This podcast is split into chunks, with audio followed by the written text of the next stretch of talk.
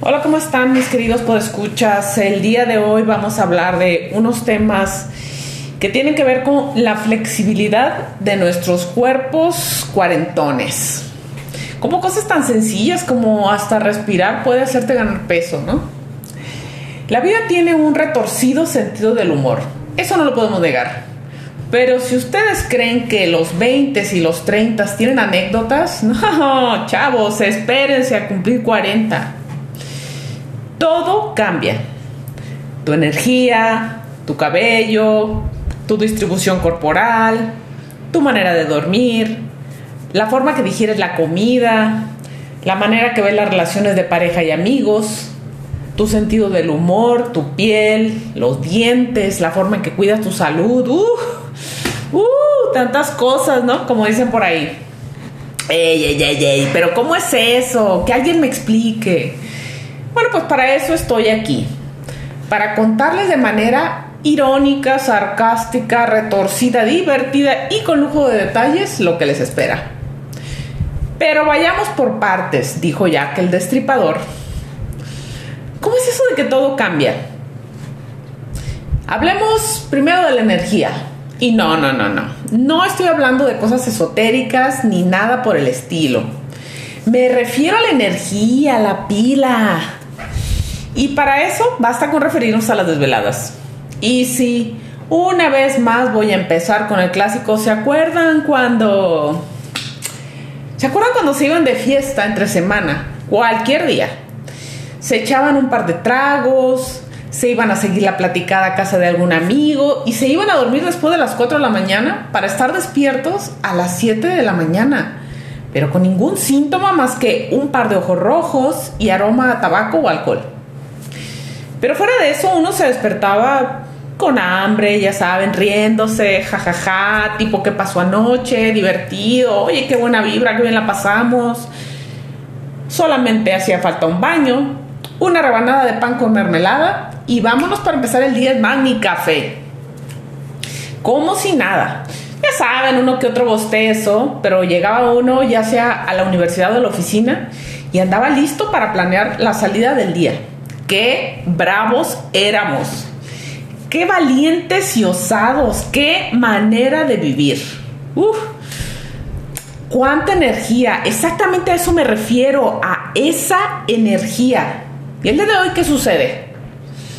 Para empezar, uno la piensa para salir entre semana. Para los más osados. Y planeas además a qué hora irte de la reunión que cabe mencionar que ya son mucho más tranquilas, pero seamos honestos, ya no aguantamos tanto. Un par de tragos y empiezas con la bostezadera, uno tras otro los bostezos. Wiri ya saben, un poco de plática con los amigos, jijiji, jojojo.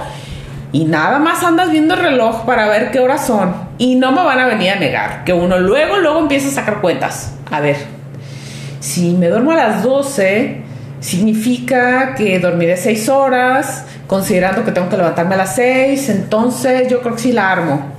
Tengo que irme de aquí como 11.20 y en lo que llego a mi casa me lavo la cara, los dientes, me pongo la pijama, me tomo mi omeprazol precautorio y a dormir.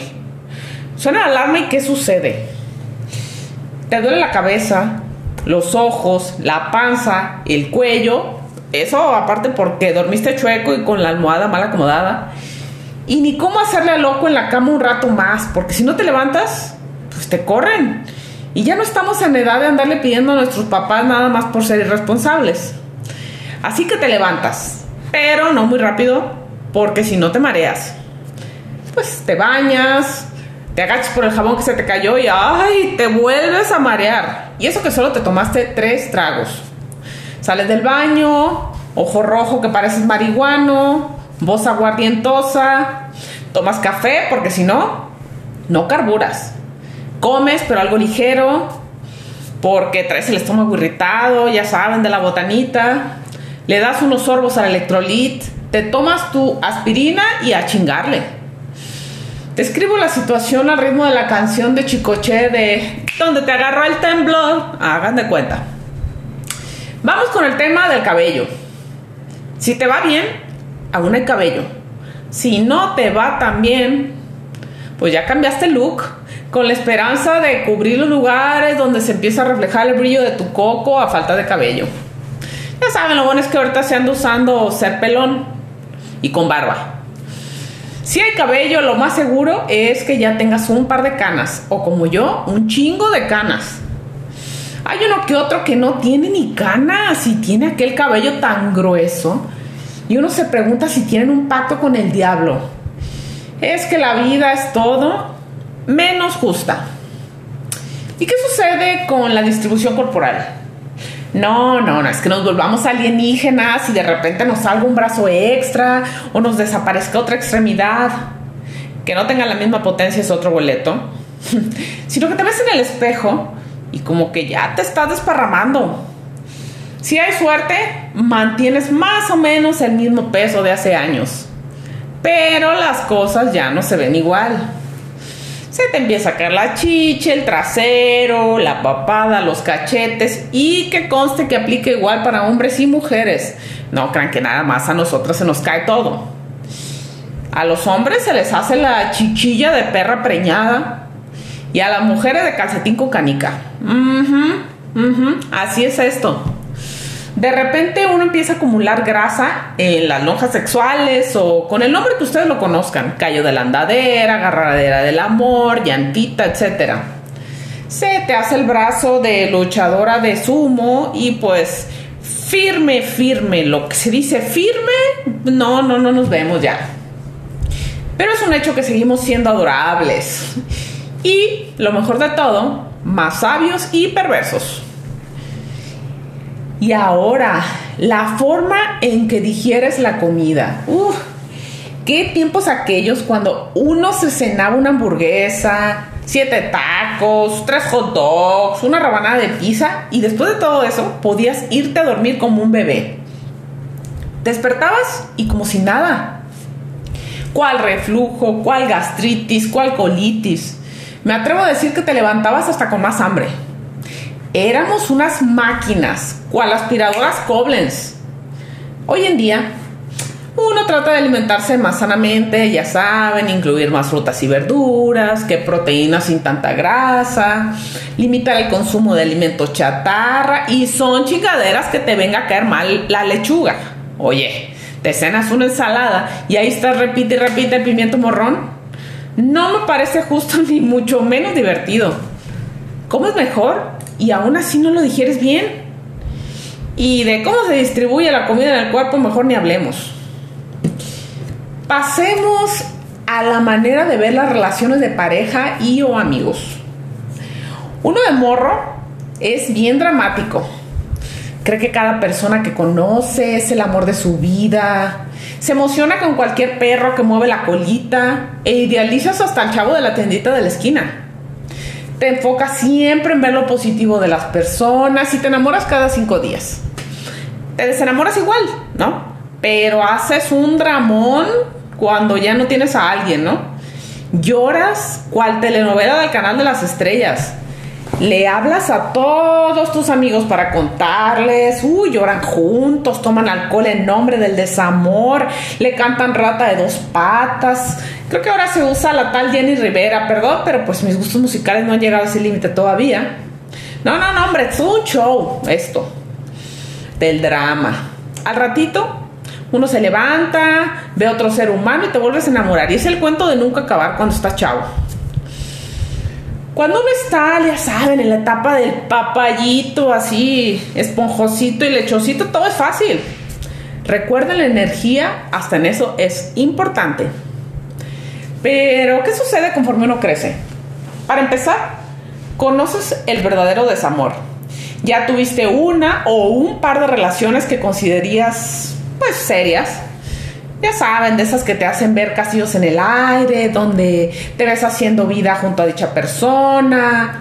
Las mujeres fantasean con el clásico y el muy famoso Príncipe Azul que las va a sacar de trabajar en una hermosa casa con puerta blanca, jardín muy verde, un par de niños fotocopia de tu perfecto Príncipe Azul y tú toda hermosa con tu mandil haciendo pastelitos en tu enorme cocina.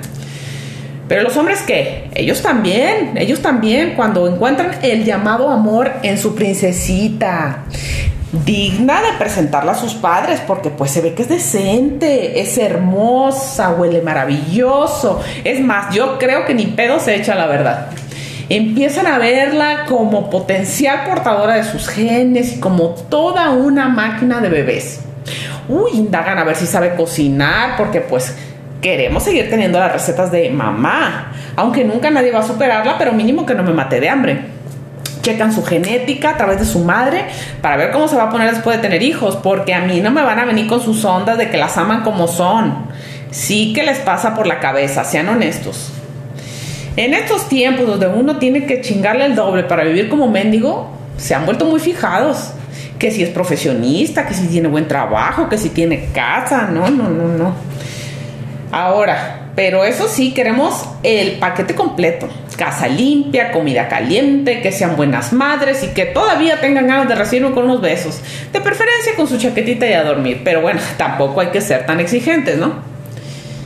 Pero ¿cuál es la realidad de todo esto? Uno, ni nosotras queremos un magnate petrolero o ganadero consumado que tenga todo el paquete ni ustedes quieren una mujer que solo quiere dedicarse a su carrera o solamente al hogar, porque pues un salario ya no alcanza. Empieza uno a ver cualidades más allá de la belleza física.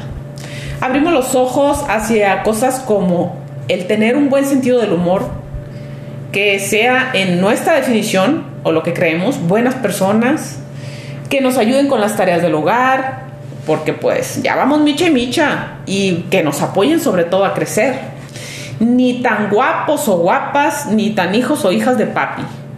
Ya, con que no nos den más trabajo, ya nos andamos conformando. Y si una relación no funciona, ¿qué pasa? A esta edad, ya no hacemos tanto drama. Nos volvemos más maduros emocionalmente, o duros, dicen por ahí. Y echamos la lloradita en privado, un buen trago. Y lo vemos de hecho como una oportunidad de disfrutar esta nueva etapa en la vida, ¿no? Uno que otro ridículo si sigue echando sus frases matonas en Facebook, en Twitter, en Instagram, en WhatsApp. Pero bueno, no esperen que solamente por llegar a los 40 les vayan a traer automáticamente la madurez emocional. Tampoco es magia. Tampoco es magia este pedo. Hay que trabajarle y bastante. Pero les voy a decir algo, vale la pena cada momento vivido, bueno o malo porque es gracias a todo ello que es quien somos el día de hoy. Al menos de mi parte yo me siento la mujer maravilla. Cada experiencia solo me ha dado crecimiento. Sí, la piel se arruga, aparecen manchas por todas aquellas veces que no salimos a la playa sin bloqueador solar, por todas esas veces que fuimos a partidos de fútbol o caminatas al cerro, paseos en bicicleta. Todo en esta vida cobra factura.